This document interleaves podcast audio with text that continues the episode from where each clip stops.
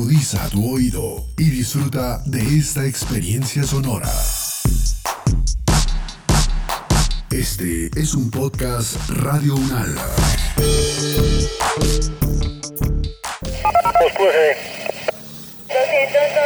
la calle 44 Alfa 2125 del apartamento 101, calle 24 carrera 74 Modelia.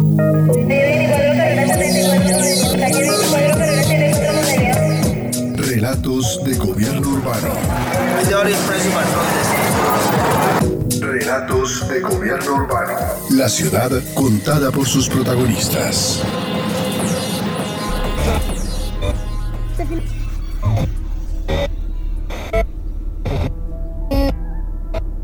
Queridos compatriotas, muy buenas noches. Hoy hemos concluido una jornada histórica, porque por primera vez elegimos una convención constitucional paritaria entre hombres y mujeres y con participación de nuestros pueblos originarios. Histórica, porque fueron cuatro elecciones simultáneas que se realizaron en dos días consecutivos porque se hizo en medio de una grave pandemia sanitaria. E histórica, porque elegimos por primera vez gobernadores para nuestras regiones.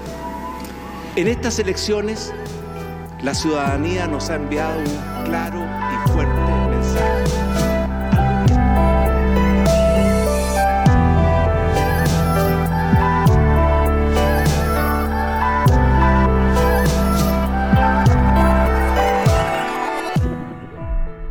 En mayo de 2021 se realizó la primera vuelta de los comicios de alcaldes, gobernadores y concejales en Chile y en junio algunas zonas asistieron a una segunda ronda. Sin embargo, estas no fueron unas elecciones habituales, pues por primera vez se eligieron por votación popular a los gobernadores de las 16 regiones que existen en el país austral.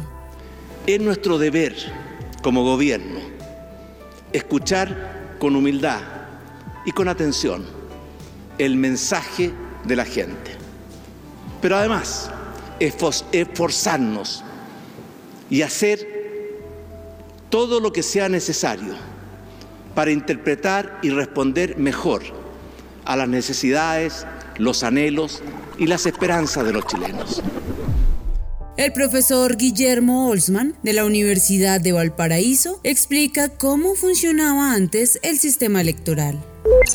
Chile ha ingresado a un proceso electoral novedoso donde además de elegir alcalde y concejales que tiene la responsabilidad del manejo de la gestión comunal, ha elegido gobernadores. Es primera vez que en Chile se eligen gobernadores que tendrán la responsabilidad de gestionar el desarrollo político y particularmente económico e industrial de las regiones, utilizando fondos presupuestarios del nivel central, pero también de las propias regiones que tienen asignaciones concretas y donde se espera que la asociatividad público-privada pueda potenciar el desarrollo productivo de mediano y largo plazo en cada una de las regiones. Ese elemento es totalmente inédito porque siempre las regiones habían sido comandadas por quien designase el presidente de la República. Chile es un país unitario y esto ahora se está rompiendo. Significa descentralización, significa autonomía y significa también un desarrollo más armónico en cada una de las regiones conforme sus capacidades y sus voluntades. Esto es un cambio que en Chile está para quedarse más allá del debate constitucional y que eh, empieza a experimentarse cuando estos nuevos gobernadores electos empiecen justamente su carrera hacia adelante por cuatro años con una sola posibilidad de reelección. Economía de futuro, productividad de futuro, desarrollo económico para todos es lo que se quiso hacer con esta elección de gobernadores.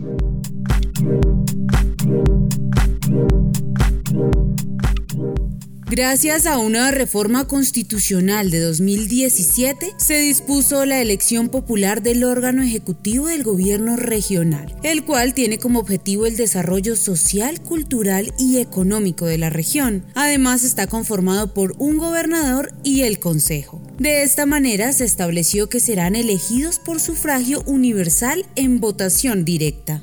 En este caso son gobernadoras y gobernadores de región. Y esta fue una lucha muy larga por la descentralización que tiene como objetivo gatillar un proceso mucho más profundo de devolución de competencias y atribuciones a las regiones. En este sentido, Chile deja de ser el único país de Sudamérica que todavía contaba con autoridades de gobierno designadas desde la presidencia. Y es una transformación muy relevante, más aún ahora teniendo en cuenta cuenta la Convención Constitucional, es decir, estos gobernadores y gobernadoras que ya fueron electos entonces el mes pasado por la ciudadanía y que por lo tanto tienen una legitimidad importante en sus votos, no poseen tantas atribuciones y competencias, ya que esto queda desconcentrado en una figura que se llama delegado presidencial. Mi impresión es que estas autoridades ahora ya democráticamente electas van a poder presionar y negociar no solo a la presidencia, sino también con la convención constituyente para que quede un modelo de descentralización más fuerte en Chile y quizás hasta con atribuciones constitucionales. Así que probable que estemos viendo el comienzo de una descentralización más profunda y más duradera en Chile. Julieta Suárez Cao, profesora del Instituto de Ciencia Política de la Pontificia Universidad Católica de Chile y coordinadora de la Red de Politólogas No Sin Mujeres, presenta los argumentos por los cuales se decide cambiar la figura del intendente, el cual era elegido por el presidente, a la del gobernador regional, el cual es elegido por voto popular. Sin embargo, este no ha sido un proceso fácil y tiene muchas implicaciones institucionales, teniendo en cuenta que Chile ha sido por tradición un Estado sumamente centralista. Fernando Longas Uranga, profesor titular de Filosofía Moral y Política de la Universidad de Valladolid, en España, analiza este proceso en el marco de la descentralización. El problema del centralismo en Chile es un problema histórico. De hecho, para la OCDE, Chile es el país más centralizado. Esto de las elecciones a gobernador para las diversas regiones viene a ser uno de los últimos pasos dentro de una agenda de centralización que ya está impulsada desde el gobierno de Michelle Bachelet, que incluía básicamente estrategias para enfrentar el desempeño de empresas locales, aprovechamiento de activos específicos regionales y no no, siempre inversiones de arriba hacia abajo, énfasis en las oportunidades que ofrece cada región y yo diría que la última pieza de esta agenda descentralizadora es un enfoque ya en la gobernación que incentive la participación local y que el gobierno central, digamos, asuma un papel mucho menos dominante, ¿no? El problema es que las regiones han sido de alguna manera dirigidas desde el gobierno central y el gobierno central ha estado en esto permanentemente intervenido por intereses privados, por grandes empresas que se han servido desde arriba hacia abajo de las riquezas de las regiones y no promoviendo, digamos, un verdadero desarrollo de estas, ¿no? Esperamos que efectivamente estas elecciones ayuden, digamos, en este proceso de descentralización. Yo creo que es preciso también, aparte de, hacer elecciones, organizar una suerte de, intervención educativa en las diversas regiones, eh, atendiendo a las peculiaridades de cada una, para incentivar esa participación. De hecho, arrastrado en la primera vuelta de elecciones, por la formación de la constituyente, hubo una mayor participación también en los electores que votaban por los gobernadores, pero la segunda vuelta es muy penosa la participación, solo se alcanza un 20%, porque yo creo que la gente todavía no internaliza y no hace consciente lo importante, digamos, que tiene esto para cada una de las regiones. De norte a sur, Chile tiene unas riquezas muy variadas y unas especificidades en cada región que es preciso atender para lograr un desarrollo desarrollo más equitativo e igualitario de todo el territorio nacional. Aunque se acabó la figura de los intendentes, se creó el cargo de delegado presidencial regional como representante del mandatario de la República. Ahora se contará entonces con dos autoridades a nivel regional, el gobernador elegido por voto popular y el delegado del gobierno nacional. El gobernador regional es electo por un periodo de cuatro años y puede ser reelegido solo una vez. Para estas primeras elecciones participaron 90 candidatos de todos los sectores y se destacaron dos grandes bloques. Unidad Constituyente, que aglutina a la mayoría de los partidos políticos opositores, y Chile Vamos, un conglomerado de movimientos oficialistas. Se incorporó la idea de que nadie podía salir electo si no lograba el 40% de los votos válidamente emitidos. Si no lograba ese porcentaje, había una segunda vuelta. Y eso es una novedad acá en Chile porque la segunda vuelta o el balotaje solamente estaba asociado a las candidaturas presidenciales o a la elección presidencial. Hoy día, de las 16 regiones que hay en Chile, 13 tuvieron que ir a un balotaje. ¿Cuál fue la sorpresa con la cual nos hemos encontrado? De que si en la elección del 15 y 16 de mayo solamente participó un 43% de la población, nos encontramos que en la segunda vuelta, donde solamente iban los gobernadores, participó un 20%, menos de un 20% ah, de la población con derecho a voto. Por lo tanto, hay un tema de fondo que en Chile se ha empezado a discutir, pero que queda como eh, una lección aprendida. El colocar mínimos o umbrales para poder acceder a un cargo y para eso pedir una segunda vuelta no tiene el mismo impacto a nivel presidencial que a nivel regional. Y eso va a ser tema de lo que se va a discutir no solamente en la Convención Constituyente en Chile, sino que también a nivel social por la legitimidad o no que podría tener este gobernador. Como lo señala el profesor Olsman, este proceso electoral fue muy importante por el contexto en el cual se dio, pues fueron las primeras votaciones tras el estallido social que logró que el 25 de octubre de 2020 se realizara el plebiscito nacional. Allí se aprobó iniciar una constituyente para redactar una nueva Carta Magna, mediante una convención constitucional, la cual estará integrada por 155 personas. Los constituyentes también fueron elegidos en las votaciones de mayo de 2021 en medio de la pandemia de la COVID-19. Estas dos situaciones hicieron que las votaciones fueran diferentes, como lo señala el profesor Longas. El proceso electoral es absolutamente fruto de lo que fue el estallido social de octubre del 2019 y llevó efectivamente a firmar el gran acuerdo de noviembre de todos los partidos políticos aceptando un cambio en la constitución de, que ha regido Chile, digamos, desde tiempos de Pinochet. Y la influencia de la protesta social sobre las elecciones yo creo que ha quedado al descubierto en los resultados de ese proceso, en lo cual efectivamente la aprobación alcanzó casi un 80%, un 79%, y después en la, en la alternativa que había entre hacer una, una asamblea mixta y hacer una asamblea constituyente hecha solamente de, de nuevos electores, es síntoma de cómo la protesta social caló fuertemente en este proceso y además dio una participación muy grande, ¿no? ¿Qué influencia ha ejercido la pandemia? Pues la pandemia lo que ha hecho es eh, dilatar esto que debió haber ocurrido durante el 2020, fue dilatando todo el proceso de eleccionario y finalmente obligó a unificar elecciones diversas en una sola instancia, ¿no? Lo cual también hacía más complicado, digamos, para el electorado participar vivamente y, con plena conciencia y conocimiento de lo que estaba eligiendo, ¿no? También, digamos, en lo que respecta a la segunda vuelta en la elección de gobernadores, me parece a mí que la pandemia ha ejercido una influencia grande, de alguna manera las cifras de infectados han subido, la gente ha estado más atemorizada y ha participado menos. Esperamos que este proceso siga adelante. Eh, la verdad es que despierta una gran ilusión pensar que estamos en tránsito de cambiar el orden constitucional de Chile y con una participación de la ciudadanía y de grupos de interés y muchos grupos formados por gente joven, no perteneciente a la herencia de la clase política, nos hace a abrigar, digamos, esperanza de que efectivamente Chile entre en una nueva etapa histórica.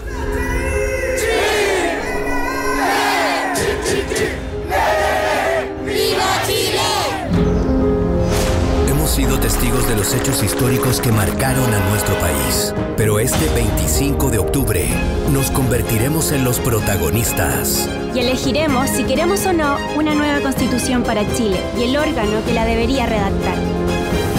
Vota y elige el país que quieres. Servicio Electoral de Chile.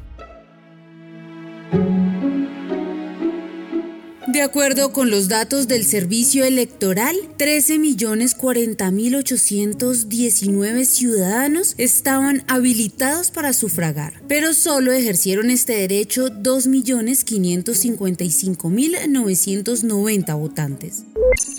El abstencionismo fue del 80.4%, siendo la peor cifra que el país sudamericano registra desde que se implementó el voto voluntario en 2012. Algunos analistas consideran que esta es una de las consecuencias de la pandemia, porque en el país austral nuevamente han aumentado los casos de contagio.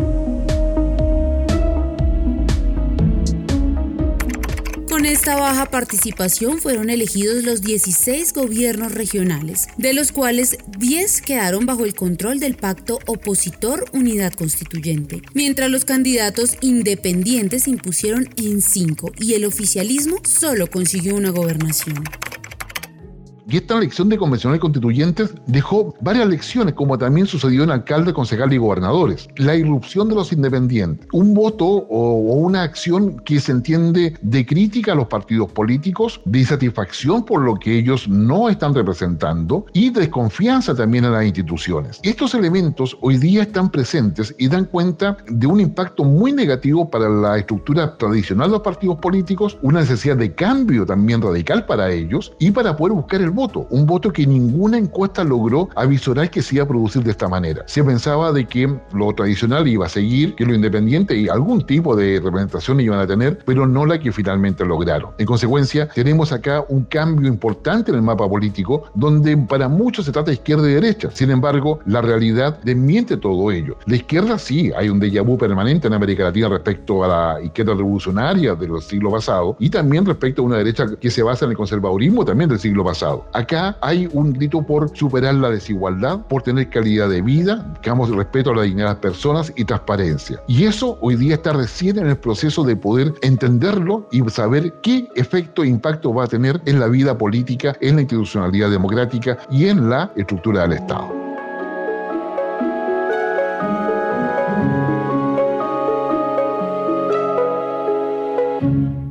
Primeros gobernadores y gobernadoras electos por voto popular en Chile son Jorge Díaz Ibarra, José Miguel Carvajal, Ricardo Díaz, Miguel Vargas, Cris Naranjo, Claudio Orrego, Pablo Silva, Cristina Bravo, Óscar Crisóstomo, Rodrigo Díaz, Luciano Rivas, Luis Cubertino Gómez y Patricio Vallespín. De esta manera, solo dos mujeres lograron ganar en sus regiones. Se trata de Cris Naranjo, de Conquimbo y Cristina Bravo en Maule.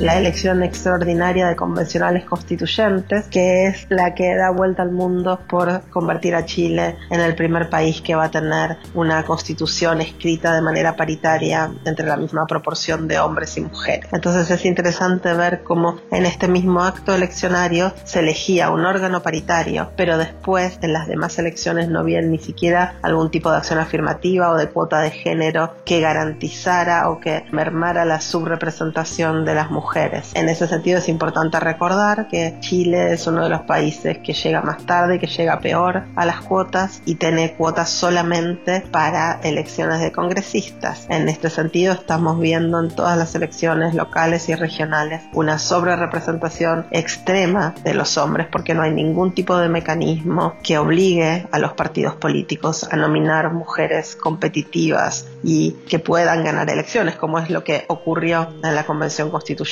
Esto nos marca que todavía hay mucho camino por recorrer en Chile para asegurar la representación de las mujeres en un pie de igualdad con los hombres y probablemente veamos innovaciones electorales y hasta quizás constitucionales en los próximos años para que deje de ser una política de hombres todo lo que sea política subnacional. La profesora Julieta Suárez Cao resalta las razones por las cuales aún la paridad de género en el mando de los gobiernos no es totalmente efectiva, al igual que en otros países de América Latina. Por ende, la equidad es uno de los retos que tienen los gobiernos locales, además de otros como la gobernanza y la confianza de la ciudadanía. Así lo asegura el profesor Arturo Orellana del Instituto de Estudios Urbanos y Territoriales de la Universidad Católica de Chile punto de vista los desafíos, por un lado está lo de los gobernadores regionales, que a pesar de la importancia de la descentralización política, aún no están claro el traspaso de competencias para gobernar en forma más autónoma las decisiones de políticas públicas en su región. Y por otro lado, lado, si bien los alcaldes tienen una agenda más o menos clara de sus responsabilidades a nivel de comuna o a nivel de lo que se refiere a los gobiernos locales, lo cierto es que también la nueva constitución que surja en el próximo año puede hacer cambios significativos justamente respecto a los temas de descentralización, no solamente administrativa, sino fiscal. Por lo tanto, el panorama que se advierte en Chile es todavía complejo respecto a los roles que van a cumplir estas dos autoridades, tanto regionales como locales. No obstante, todo indica de que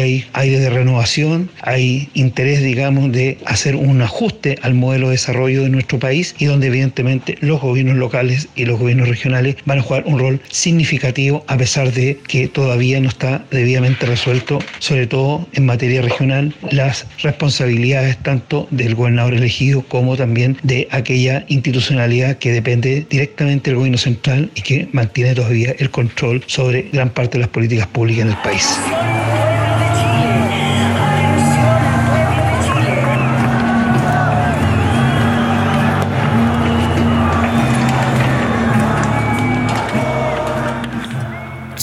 Afronta cambios políticos y sociales de gran envergadura. Una Asamblea Nacional Constituyente que aspira a pasar finalmente la página del legado autocrático del cuestionado régimen militar y un nuevo esquema de elecciones de autoridades locales que pretende moderar el acento centralista de la nación chilena se encuentra en manos de los nuevos dirigentes políticos y de sus ciudadanos la posibilidad de demostrar que la prosperidad económica no es incompatible con mayor democracia y más descentralización.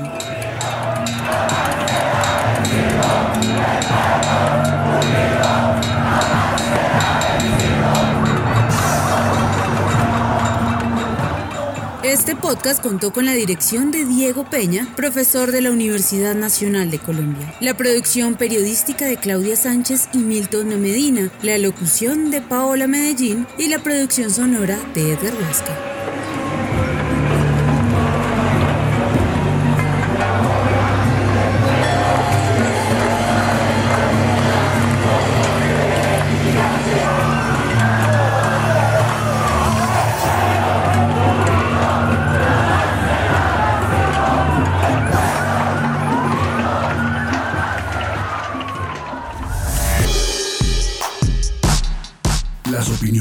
Aquí expresadas son de entera responsabilidad de sus autores y solo comprometen a los realizadores de este podcast. No representan necesariamente el pensamiento de Radio Unal ni la posición oficial de la universidad. Este y otros podcasts en nuestro sitio web podcast.unradio.unal.edu.co. Universidad Nacional de Colombia, proyecto cultural, científico y colectivo de nación.